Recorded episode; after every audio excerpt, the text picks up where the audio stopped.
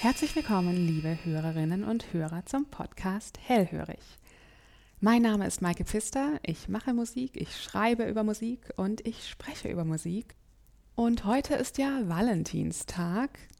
Das sehe ich jetzt doch als einen kleinen Wink, hier einmal über die Liebe zu sprechen. Umfassend und abschließend.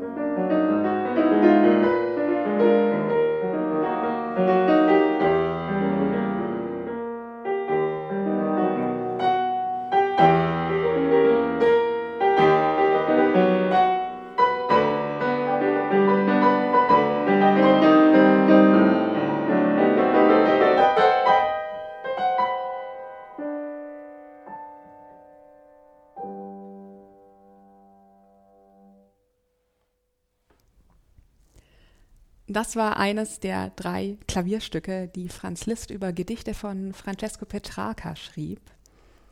Und man kann, finde ich, von diesen beiden Herren Liszt und Petrarca viel über die Liebe lernen.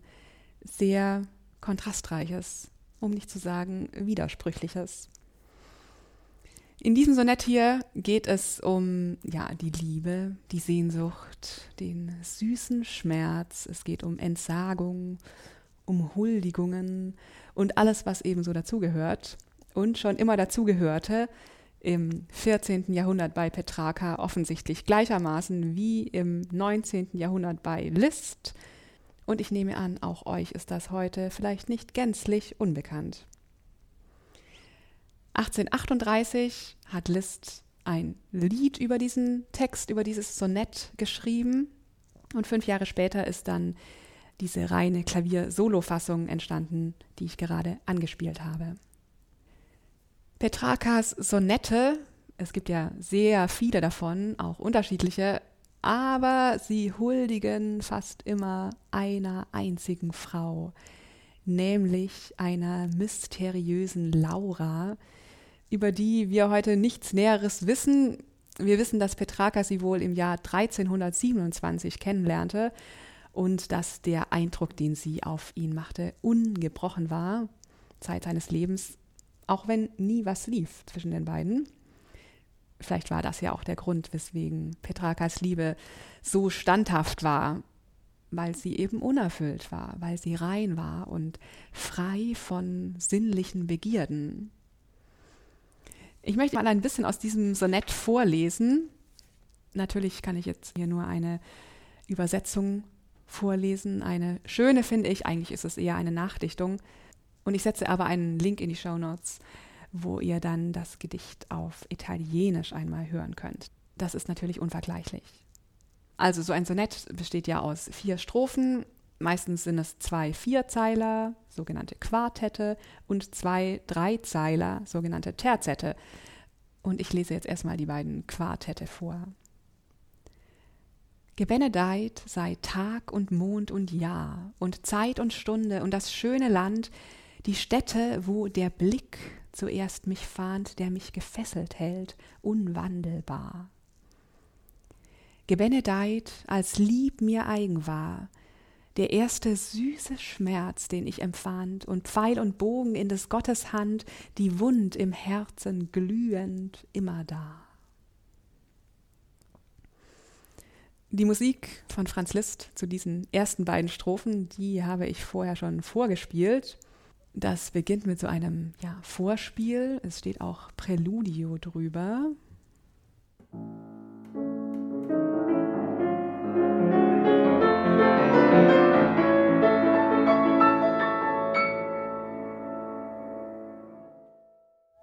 Und darauf folgt dann ja so eine Art Rezitativ. Es ist ein bisschen wie in einer Oper.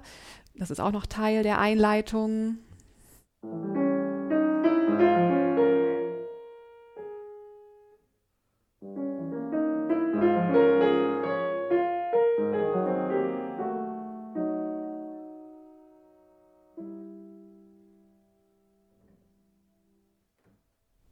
Und wie das meistens so ist in der Oper, nach einem Rezitativ folgt dann eine Arie. Und hier ist das ganz ähnlich. In der Liedversion ist das dann auch der Punkt, an dem der Sänger oder die Sängerin einsetzt.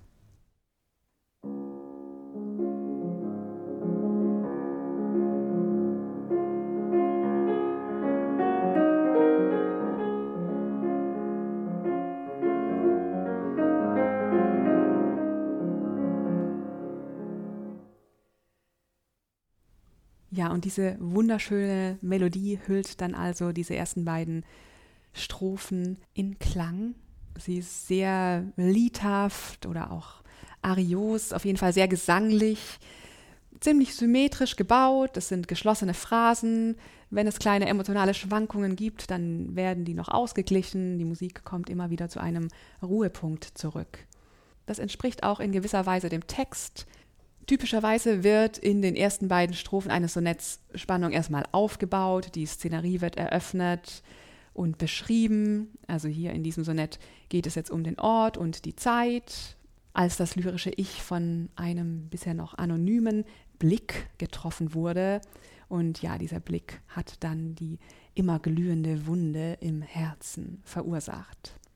Wie ihr jetzt vielleicht schon ahnt, verdichtet sich dann das Geschehen das sieht man schon rein äußerlich an den beiden folgenden Strophen, die zur Dreizeiligkeit verdichtet sind. In diesen beiden Dreizeilern, in diesen beiden Terzetten ist jetzt zum ersten Mal die Rede von ihr.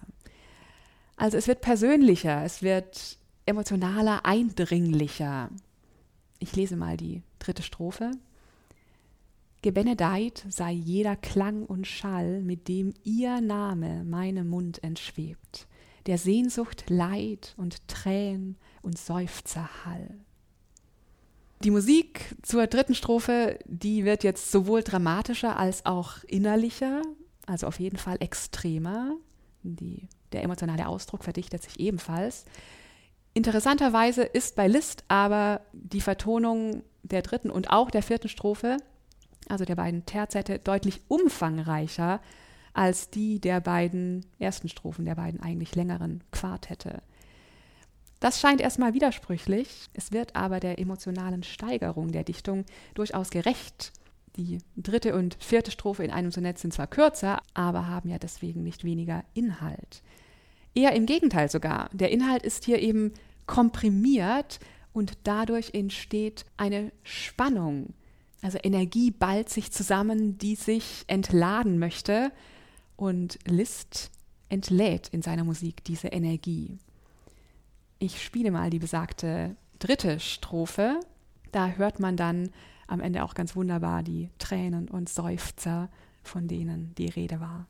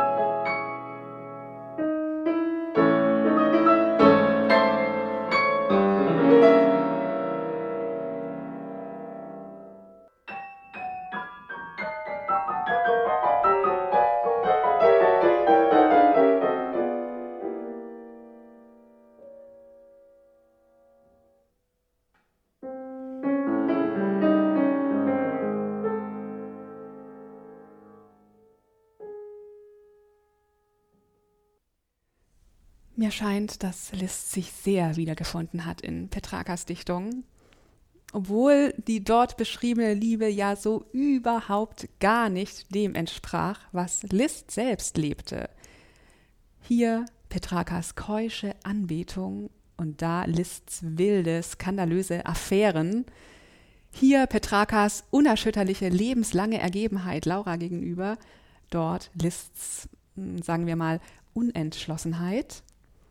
Hier Petrakas Überhöhung der unendlichen Liebe und auf der anderen Seite Liszt, der sagte, in Liebessachen muss man sich glücklich preisen, wenn sie ein schönes Ende nehmen.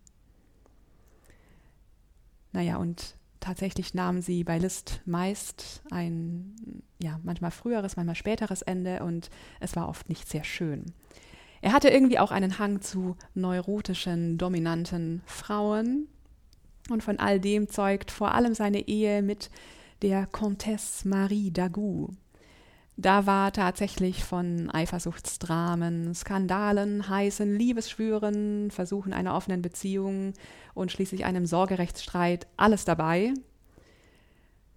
Und für all das gab Marie damals ihr mondänes aristokratisches Leben in Paris auf. Das war natürlich ein Riesenskandal. Sie verließ einfach für Liszt Mann und Kind. Aber Liszt scheint eben irgendwie unwiderstehlich gewesen zu sein. Marie erinnert sich später in ihren Memoiren an das erste Mal, als sie Liszt sah und sie notiert.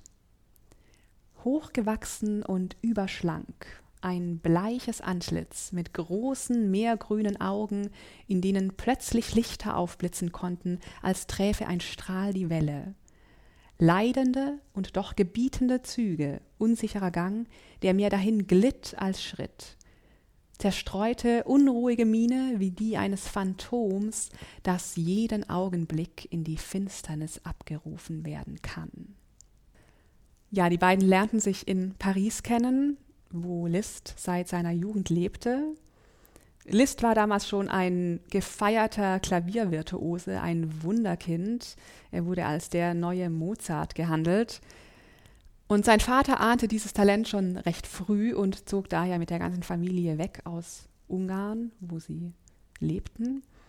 Denn um Liszts Genie zu entfalten, galt es eben, die großen Metropolen Wien oder Paris zu erobern. Was auch gelang. Auch dank des eifrigen Vaters, der war so eine Art Agent, Manager, hat ihn mit europaweiten Konzertreisen schon in seiner frühen Jugend fast bis zur Erschöpfung gefördert. Und als Liszt dann 16 war, starb sein Vater, das war im Jahr 1827. Und Liszt erinnert sich später an die anscheinend letzten Worte, die sein Vater zu ihm sagte. Er sagte wohl, ich zitiere, dass ich, also List, ein gutes Herz hätte und es mir auch nicht an Intelligenz mangele, dass er aber fürchte, die Frauen könnten mich verwirren und beherrschen. Das waren zweifellos sehr weise Worte und es kam ja auch ganz genau so. Aber noch wahrer ist eigentlich die Umkehrung, nämlich, dass List die Frauen verwirrte und beherrschte. Ein Berliner Arzt sagte mal, nachdem Liszt in Berlin einige Konzerte gespielt hatte und eine regelrechte äh, Listomanie, wie Heinrich Heine es immer bezeichnete, ausgelöst hatte, Berlin ist toll, es ist närrisch geworden. Man hat Liszt fetiert, man hat ihm Serenaden gebracht, eine Dame ist vor ihm niedergekniet und hat ihn gebeten, seine Fingerspitzen küssen zu dürfen. Eine andere hat ihn im Konzertsaale publik umarmt, eine dritte hat den Überrest seiner Teetasse in ihr Flakon gegossen. Hunderte haben Handschuhe mit seinem Bilde getragen, viele haben den Verstand um ihn verloren. Und an einer anderen Stelle wird berichtet, ja, bei einer Gelegenheit hatte eine Dame eine von List halb gerauchte Zigarre erobert und trotz mehrmaligen Erbrechens mit eingebildetem Entzücken weitergeraucht. Und eine Zeitzeugin beschreibt es so, List habe so einen verführerischen Blick, wenn er spiele, als ob er nur für dich spielen würde. Und wenn er dich dann anlächelt, könntest du zerfließen.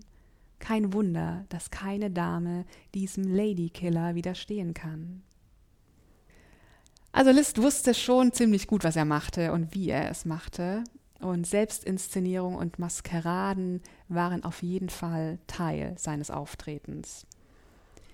Das liest sich auch ein bisschen aus seinen Briefen heraus. Ich zitiere mal aus einem Brief an seine zweite Frau. Sie waren eigentlich nicht verheiratet, aber es war seine langjährige Lebensgefährtin, die russische Fürstin Caroline von Sein-Wittgenstein. Liszt schreibt an sie: Sie fragen mich in Ihrem heutigen Brief, was ist Ihr erster Gedanke, wenn Sie erwachen? Was die erste Sorge des Tages? Nun, Hören Sie es nicht, fühlen Sie es nicht, spüren Sie es nicht mit genauso untrüglicher Sicherheit, als würden Sie es mit Ihren Fingern fassen können? Sie und nochmals Sie und ohne Ende Sie. Ich spreche mit Ihnen und weine um Sie, ich rühme Sie, segne Sie, bete Sie an und ich liebe Sie. Das klingt ja fast ein bisschen wie bei Petrarca. Nur, ich muss gestehen, Petrarca nehme ich es eher ab. Die vierte Strophe aus seinem Sonett haben wir ja noch nicht gelesen. Und da heißt es, Gebenedeit die Blätter, die gestrebt, ihr Ruhm zu bringen, und mein Denken all, das einzig sie und sie allein umwebt. Also, um zurückzukommen zu Petrarca und zu Liszt's Vertonung, das lyrische Ich wie man vielleicht merkt, gerät immer mehr in Verzückung. Und auch die Musik verliert irgendwie zunehmend an Bodenhaftung. Also Abschnitte werden jetzt teilweise ein bisschen bruchstückhaft aneinandergereiht. Es gibt Pausen dazwischen. Und diese relative Ordnung und Symmetrie des Anfangs, die wird immer mehr aufgelöst. Ich spiele mal den Schluss, also den Abschnitt, der zur vierten Strophe gehört. Thank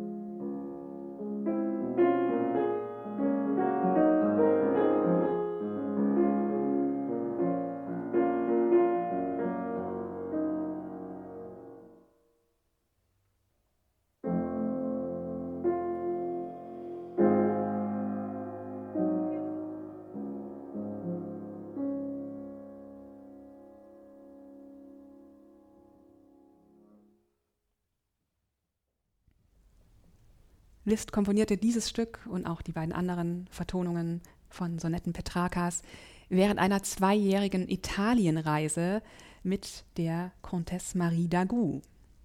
Damals ahnte er wahrscheinlich noch nicht, dass dort in Italien gut 20 Jahre später die Hochzeit mit Caroline in letzter Minute durch eine Intrige skandalös vereitelt werden würde und dass er danach ins Kloster gehen würde. Ja, Tatsache ins Kloster Madonna del Rosario auf dem Monte Mario, nahe Rom. Und dass er dort die niederen Weihen empfangen würde. Die Öffentlichkeit war von diesem Schritt völlig vor den Kopf gestoßen. Franz Liszt, der Salonlöwe, der Ladykiller, der eitle Pfau, der Hedonist zieht sich ins Kloster zurück. Liszt war katholisch erzogen worden und er fühlte sich auch immer zum Katholizismus hingezogen. Also diese Frömmigkeit war keine reine Lüge. Und außerdem hatte Liszt immer mal wieder das Bedürfnis, sich von der Öffentlichkeit und von diesem riesen Wirbel um ihn zurückzuziehen. Andererseits war es vielleicht auch einfach eine weitere Maske, mit der er sich hier der Öffentlichkeit zeigte. Und man muss dazu sagen, die niederen Weihen, die er empfing, die verpflichteten nicht zum Einhalten des Zölibats. Also ich glaube nicht, dass er in den Genuss der schmerzlich süßen Entsagung kam, wie Petrarca sie in seinen über 300 Sonetten beschreibt. Aber das ist vielleicht auch das Große und Zeitlose an Petrarcas Lyrik und auch an Liszt's Musik, dass jeder, egal mit welchem Lebenswandel und welchen Liebeserfahrungen und Überzeugungen, sich darin wiederfinden kann. Ich setze euch wie immer einen Link zum Nachhören in die Show Notes. Wenn ihr diesen Podcast unterstützen möchtet, dann könnt ihr das gerne tun über den Support the Show Button oder einfach auf das kleine Herzchen klicken. So viel zum Valentinstag und zur Liebe. Danke für euer offenes Ohr.